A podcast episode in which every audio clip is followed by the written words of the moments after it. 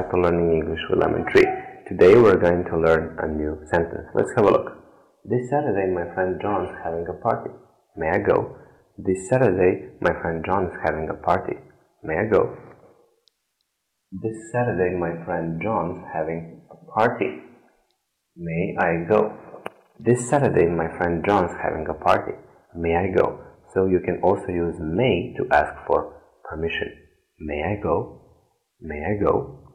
Thank you for watching. See you in the next video.